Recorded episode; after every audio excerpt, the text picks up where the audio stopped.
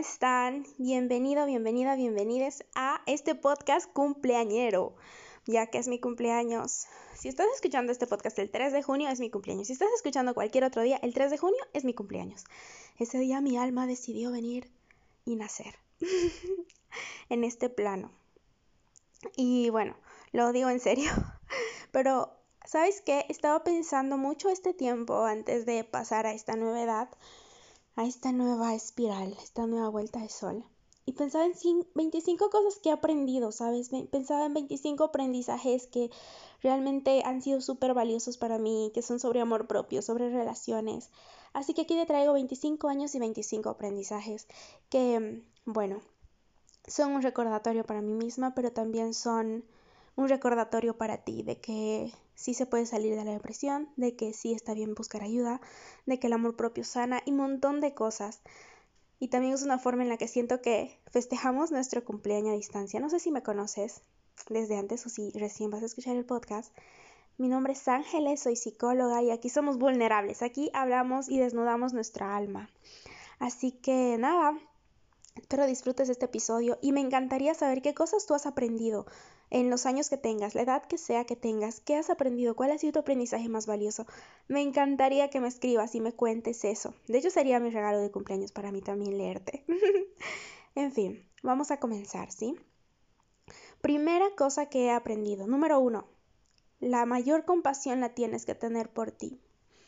Sabes, compasión es una palabra que solemos hablar mucho, es algo que solemos decir como, ay, ten compasión de las personas, es como que tener más empatía o, o esta posición de, de yo te ayudo, porque no es pena, ¿sí? Sino es este amor de, de te ayudo, diciéndolo en mis palabras.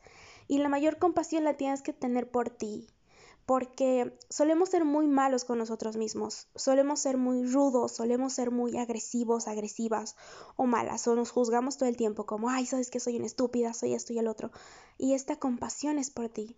De hecho, si yo, yo me quiero tatuar la palabra compasión, porque yo despido a mis 24, despido esta hermosa edad que yo digo que ha sido de las mejores de mi vida, porque he desarrollado una gran compasión por mí misma, o sea, saber que pucho estoy mal, pero sigo siendo compasiva conmigo. ¿Por qué? Porque conmigo voy a estar toda mi vida, conmigo estoy 24/7, de ti no te puedes separar. Y a veces nos pasamos ignorando, ignorándonos, intentando no poder estar solos con nosotros y dejamos a un lado la compasión y en nosotros habitan muchas cosas. Así que la primera lección es, la mayor compasión la debes tener por ti. Lección 2. O aprendizaje 2. Muchas veces el mayor acto de amor propio es buscar ayuda. ¿Sabes? A veces cuando pensamos en amor propio, pensamos a veces en ciertas personas, ¿sí? Yo por un principio pensaba en, no sé, ciertas clases específicas de personas y ahora cuando pienso en amor propio pienso en algunas personas que noto como su mayor acto de amor propio, ¿sabes qué? voy a buscar ayuda. ¿Sabes que Estoy así. Cuando estas expresan lo que sienten, todos somos diferentes, ¿no? Sin embargo, el amor propio muchas veces, muchas veces el mayor acto de amor propio que puedes tener por ti es levantar la mano y decir, necesito ayuda, no puedo sola, no puedo solo. Terapia, psiquiatra, en lo que sea que creas, ir al médico y dejar de ignorar el pinche dolor de tu pie que tienes. El amor propio realmente se ve de muchas formas y una de esas es que busques ayuda. Esto lo dije en el anterior, anterior podcast y es que este último tiempo, de hecho estos últimos meses, para mí mi mayor acto de amor propio ha sido, ¿sabes qué? Eh, no puedo sola y voy a buscar ayuda y de hecho estoy con ayuda profesional en unas cosas y mi mayor acto de amor propio ha sido, ok, lo voy a hacer, ¿por qué? Porque me amo. Y esa es la forma en la que decido mostrarle a mi ser, a mi yo, que me amo. Aprendizaje 3. No todas las personas son para siempre. Y probablemente te has dado cuenta, amistades, noviazgos, familia, y no siempre tiene que ver con que eh, terminan, se alejan y listo, sino a veces se van, a veces existe la muerte, existe la distancia. No todos son para siempre. Hay personas que vienen un ratito a nuestras vidas a enseñarnos algo, otras que vienen específicamente cierta etapa y otras vienen toda nuestra vida. pero esto es importante saberlo y que te dé paz de que eso no es malo. A veces idealizamos de siempre va a estar conmigo y, y a veces no es así. A veces no es así, solo vienen un ratito, te enseñan y gracias por eso y ya. Es mejor vivir cuando sueltas eso. Lección número 4. Los límites son claves para tu salud mental. Claves, claves, claves, claves. ¿Sabes? Em, algo pasaba y es que yo me di cuenta que muchos de mis límites eran súper desdibujados, así no había límites. Y hay una metáfora que escuché hablar a la hermana de una amiga que decía que no tener límites es como tener una casa sin puertas, sin ventanas o sin un muro. Entonces toda la gente puede entrar y hacer lo que quiere sin un límite, sin decir, hey, puedo tocar, sin tocar la puerta y puedo pasar. Y creo que así pasa en nuestra vida cuando no tenemos límites. Aplica a amigos, relaciones, trabajo, situaciones, hasta límites con nosotros mismos, ¿sabes? Porque también es importante que nosotros tengamos nuestro límite como, hey, ya, esto ya nos está afectando mucho, este es nuestro límite. Entonces los límites son claves porque los límites dicen cómo la gente puede tratarte, cómo tú te puedes tratar incluso. O sea, los límites marcan esta diferencia de, hey, hasta aquí. O sea, no pasar. Entonces los límites me he dado cuenta que son claves para tu salud mental.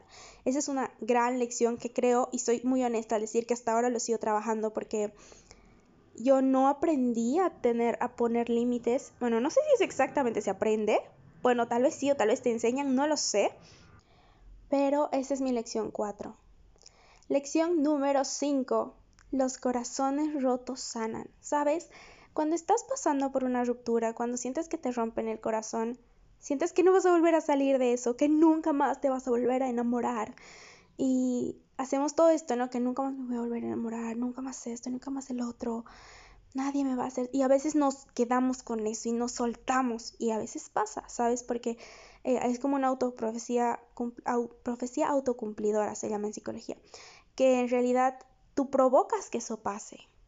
Pero en realidad si esto se trabaja, si sanas, si sueltas esto, los corazones rotos se sanan. Creo que la primera vez que me rompieron el corazón, según yo tenía 12 años o 13, y cantaba la canción de Tú me quieres, pero yo te amo.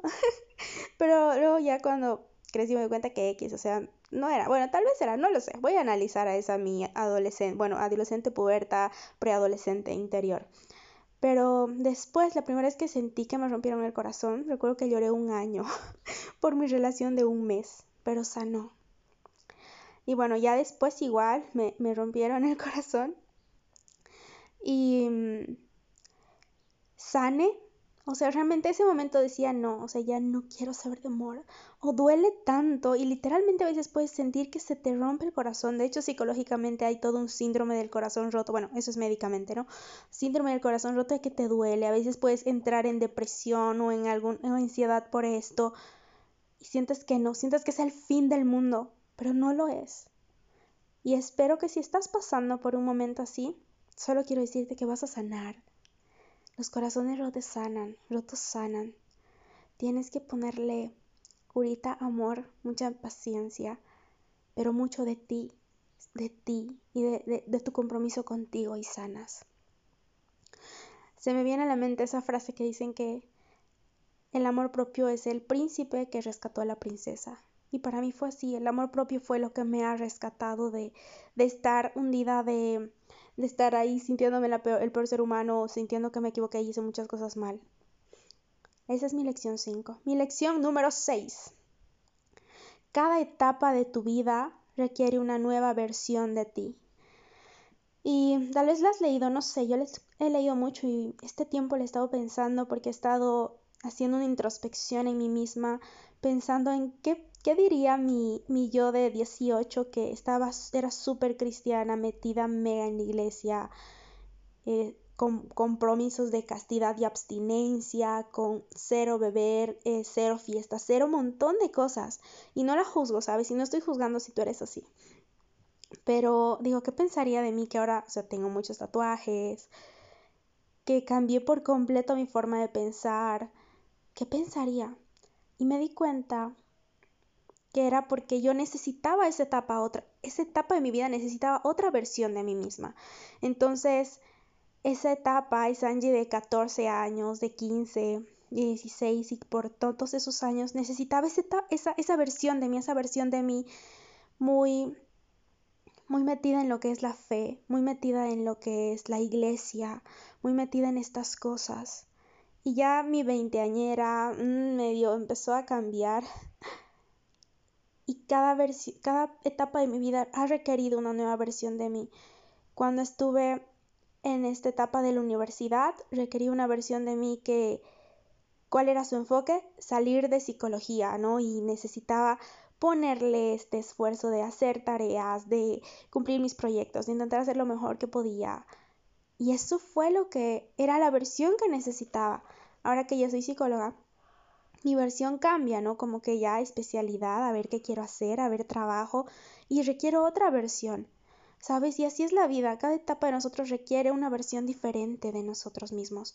Y eso no es malo. A veces creemos nunca debe cambiar a alguien. Sí, sí debe. De hecho, es bueno que cambie. Y esto me dio paz porque yo decía, uy, ¿qué diría mi versión de mí? No, y no sé qué. Pero ahora lo pienso y digo, necesitaba esa versión, necesitaba ser esa Angie en esa etapa de mi vida. Y, e incluso para aprender todo lo que ahora sé, necesitaba ser esa versión frágil y esa versión herida que fui por mucho tiempo, esa versión que, que realmente no se amaba para aprender lo que ahora soy. Ay, eso me, me movió el corazón contártelo. Siento que estoy hablando con un amigo, con una amiga, no sé, pero gracias por escuchar. Ahora sí, la siguiente lección es la número 7. Sanar a tu niño interior es clave para tu proceso. Todos tenemos una infancia, todos tenemos un niño interior ahí en nuestro corazón, todos tenemos realmente una versión de nosotros de nuestra infancia. Y de hecho muchos somos adultos heridos, ¿sabes? De hecho está, puedes darte cuenta que a veces estás llorando por algo y no eres tú, no es tu adulto, es tu niño interior herido quien está llorando por atención, llorando y le da ansiedad. Yo me di cuenta con mi ansiedad, porque sí tengo ansiedad porque yo de niña tenía mucha ansiedad social y lo conté en el podcast de Rotundamente Negra, como ha sido mi historia, ¿no? Entonces, realmente yo tenía mucha ansiedad y ahora de adulta, que, por ejemplo, a hablar con la gente, ahora no me es un problema hacer eso, pero hay ciertas circunstancias, situaciones a las que me tengo que enfrentar y me siento súper ansiosa y mi corazón empieza a latir súper fuerte y empiezo a temblar y sé que es mi niña interior ahí como, ay, ¿qué estamos haciendo? ¿Dónde nos estamos enfrentando? Y es como, bueno, Angie, pequeñita, estamos bien, yo te cuido. Entonces aprender a sanar esta parte de ti herida es clave. Por eso a veces nos aferramos a relaciones porque tal vez hemos tenido un abandono paterno materno o nos hemos sentido abandonados por alguna causa y nos y esto enfocamos en tu pareja y no quieres soltarla, no quieres soltarla, no quieres y es tu niño, tu niña herida que está aferradísima. Y así es en muchas circunstancias de nuestra vida. Cuando estamos enojados también a veces sale. Entonces, trabajar tu niño herido es, uff, o sea, les prometo que es increíble. Para mí trabajar exactamente a mi niña interior ha sido y sigue siendo un desafío, pero un desafío que agradezco, de verdad, de verdad, agradezco tanto este proceso, agradezco mucho tenerme en todo este aspecto de de mi niña interior porque la veo muy frágil muchas veces y ahora es como yo te abrazo, yo te cuido, Angie. Y bueno, si van a terapia pueden hablar con su psicólogo o su psicóloga para que puedan trabajar esta área porque de verdad les va, les va a cambiar muchas cosas en su vida. Lección número 8. Y tiene mucho que ver con lo que he estado diciendo incluso. Hacemos lo mejor que podemos. ¿Sí? Haces lo mejor que puedes con lo que tienes, con el nivel de conciencia que tienes. Entonces, sin juzgarte, sin juzgar por qué no tomé esa otra decisión, podía estar haciendo, hiciste lo mejor que podías. Ahora puedes hacer y haces lo mejor que puedes. Es una frase que yo me la empecé a repetir desde hace años, desde mis 21 o 22, cuando empecé a entrar en este mundo más profundo de amor propio y salud mental y todas esas cosas, pero así a profundidad conmigo misma, no solo estudiando. Y es, hacemos lo mejor que podemos. Angie, estás haciendo lo mejor que puedes. Y te puedes decir cuando te equivocas, hiciste lo mejor que pudiste. No te contrataron en ese trabajo, hiciste lo mejor que pudiste. Eh, esa relación no va, hiciste lo mejor que pudiste. ¿Sí? Que eso te dé paz. La otra lección es la 10 y me encanta. Sí, sí, sí, sí. si te vuelves a enamorar y con más sabiduría. Si vuelves a amar, si vuelves a sentir muchas cosas, pero con más sabiduría, ya sabiendo lo que quieres y lo que no quieres en una relación, ya poniendo acuerdos. ¿Sabes? Em, yo realmente pensaba que no, porque realmente yo soy, bueno, tengo ciertas características específicas de personalidad, como todos. Y y había tenido, nunca había tenido una relación bien, o sea, bien digo, así como que en serio, sea, estamos en serio, solo eran cosas que yo creía que sí, todo confuso y todo malo, todo donde no había claridad y, y, muchas cosas. Y ya cuando empiezo a trabajar mucho sobre mi amor propio y sigo trabajando, me encuentro con este ser maravilloso que es mi novio. y empiezo a realmente sentir lo que es un amor correspondido, un amor donde no tienes que mendigar, un amor donde yo te amo y tú me amas. Yo doy de mí, tú das de, yo doy de mí y tú das de ti, ¿sabes? Y ahí fue como sí, o sea, uno, lo, que te decía anteriormente, los corazones rotos sanan y sí te puedes enamorar y sí puedes tener un amor sano y bonito. Y para mí eso es como, ah, de hecho es mi primer cumpleaños con un novio. Pero para mí esto es súper sanador porque de verdad de hecho, diría que sí, es mi primer cumpleaños. Yo diría que es mi primer novio. Porque siempre eran estos de te quiero y no te quiero, o no, no, no se sabe qué somos, o estos casi algo, o estos de eh, no sé si quieres ser la otra. Así, cosas tan confusas, tan. Por eso digo que el amor propio me, me sacó de todo eso. Y, y estoy aquí, ¿no? Estoy aquí con alguien que que sí me corresponde, un amor disponible, un amor que, que también quiere estar conmigo, quiere estar conmigo, quiere estar conmigo, y listo, y, y eso es para mí súper importante. No sé qué va a pasar, no sé, este audio lo estoy grabando, este podcast lo estoy grabando justo el día de mi cumpleaños, y yo no sé qué va a pasar, pero solo quiero que sepas, Angie del futuro, o personas que escuchen en el futuro, o lo que sea, o que esté en tu cabeza, que sí te vuelves a enamorar y que siempre vale la pena amar. Pero primero a ti y después a los demás. En fin. Les habla, les habla desde mi corazón y de verdad con más sabiduría, sabiendo tus límites. Yo ya sabía y estaba segura de que yo no quería tener una relación donde no me pongan las cosas claras, como sabes que eh, estamos en esto y te quiero, ¿no? O algo donde yo tenga que estar mendigando atención, así como, hey, eh, ya estoy al otro. No, porque no me lo merezco. Y ya vamos a ir hablando. ¿Qué te mereces? ¿Qué quieres para ti? Y así. Bueno, ahora vámonos al siguiente punto. Por cierto, mi novio debería escuchar estos minutos porque estoy hablando muy bien de él. Le voy a decir. 11. Lección número 11. Tu cuerpo guarda una sabiduría. ¿Sabes? Cuando no entiendes muy bien lo que sientes, por ejemplo, estás como, ay, no sé si quiero o no quiero estar con tal persona Ve cómo te sientes tú, cómo se siente tu cuerpo. Se siente relajado, se siente tenso. Tu cuerpo sabe.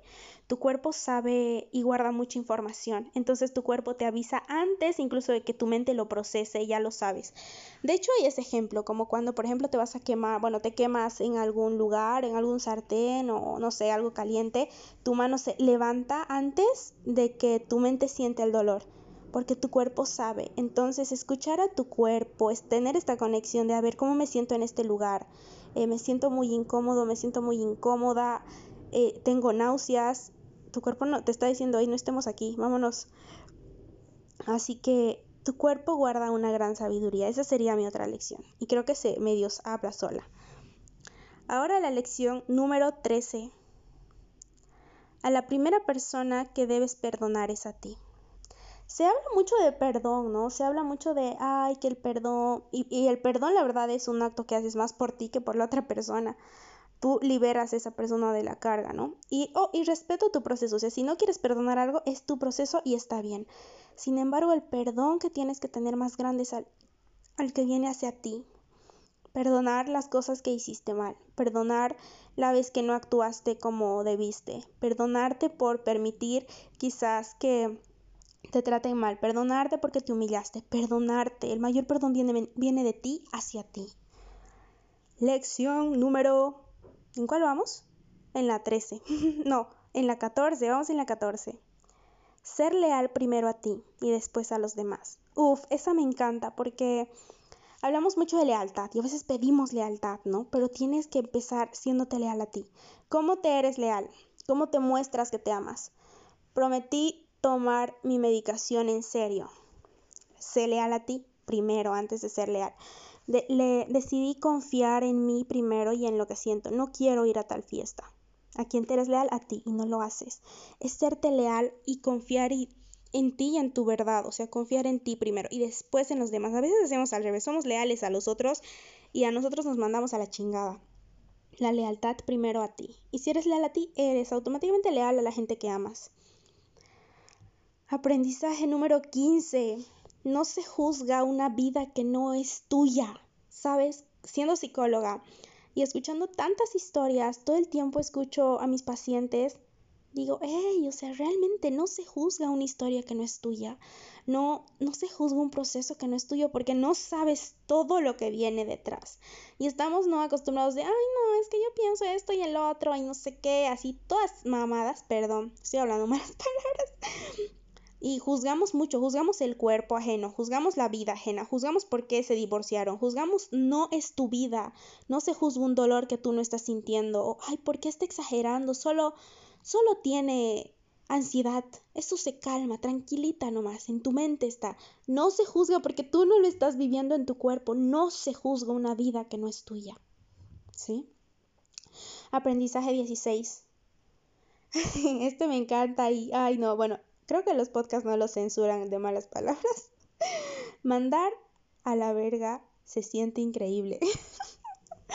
Decir a la gente come mierda, literal, se siente increíble. Y sabes, hay gente que se merece que le diga, ¿sabes qué? Ándate a la. Ya lo dije, ¿no? Ya dije malas palabras aquí, pero bueno, igual se lo repito. Realmente decir eso, uff, o sea, a veces, a veces es lo único que necesitas decir. Y se siente bien. Y no está mal decirle a alguien que crees que te ha lastimado, te ha ofendido o ya estás cansada. Y sabes qué, perdón, pero ve y come caca.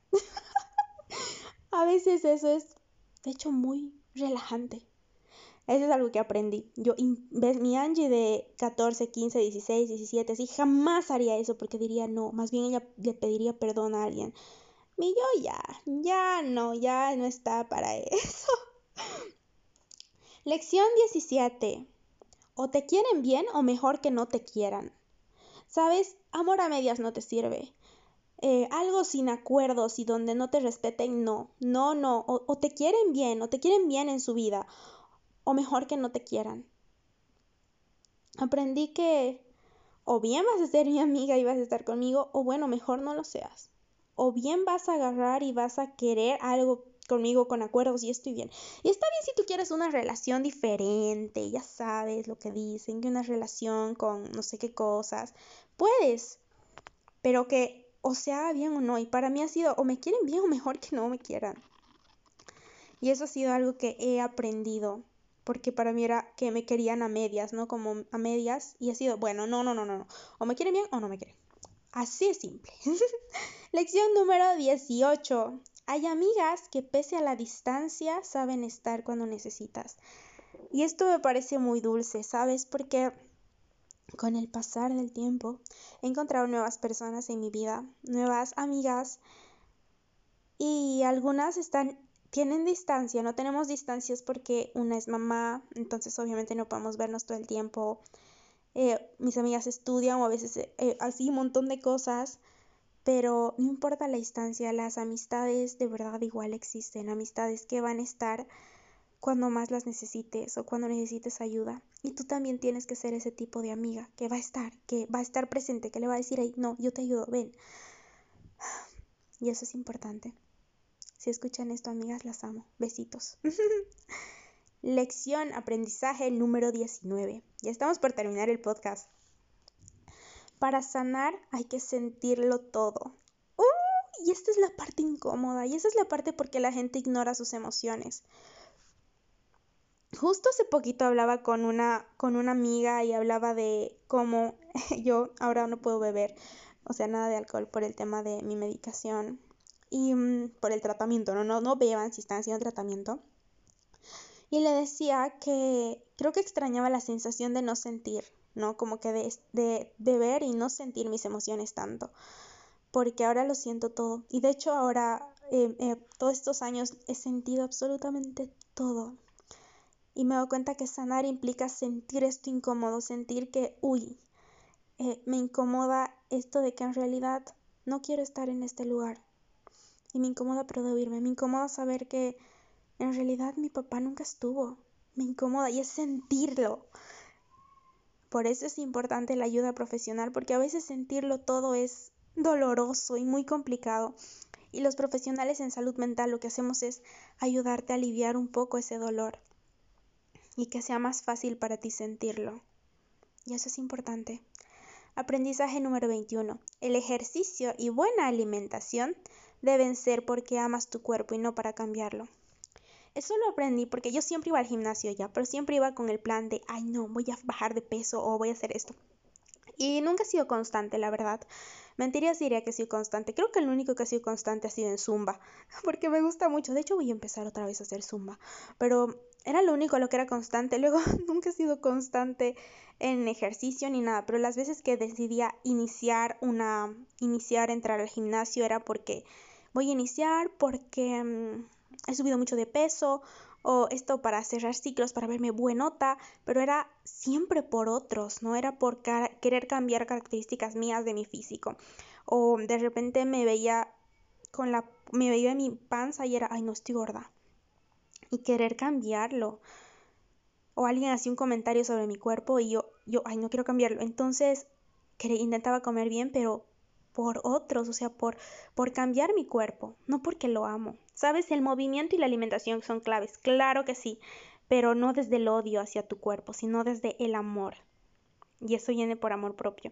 Llevo todo este año intentando hacer ejercicio, les cuento, en, casa, porque quiero empezar y quiero que sea un hábito mío. Me encanta el yoga y descubrí que el yoga es un ejercicio que yo practico y practicaría, pero necesito que se me haga hábito.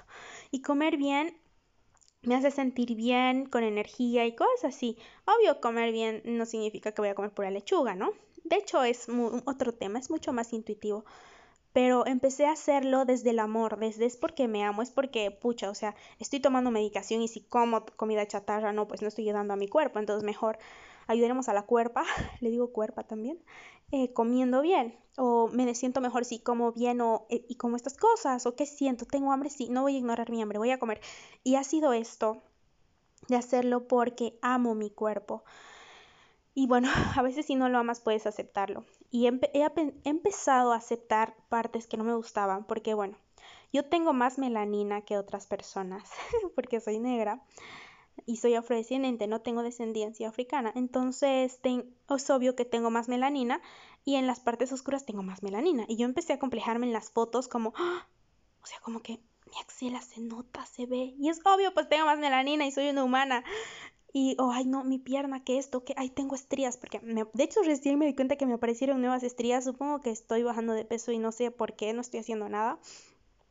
O sea, nada para bajar de peso pero ha sido empezar a aceptar y, y que, o sea, no es el fin del mundo tener una estría más, digamos, ¿no?